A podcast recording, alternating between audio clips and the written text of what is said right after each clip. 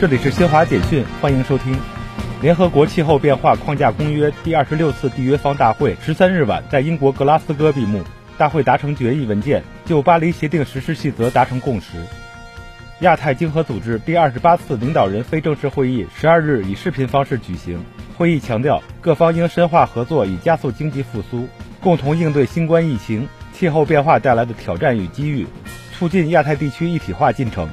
基多消息，厄瓜多尔总检察院十三日通过社交媒体表示，该国西部瓜亚斯省首府瓜亚基尔一所监狱十二日晚发生监狱暴乱，已造成六十八名犯人死亡，二十五人受伤。以上，新华社记者为您报道。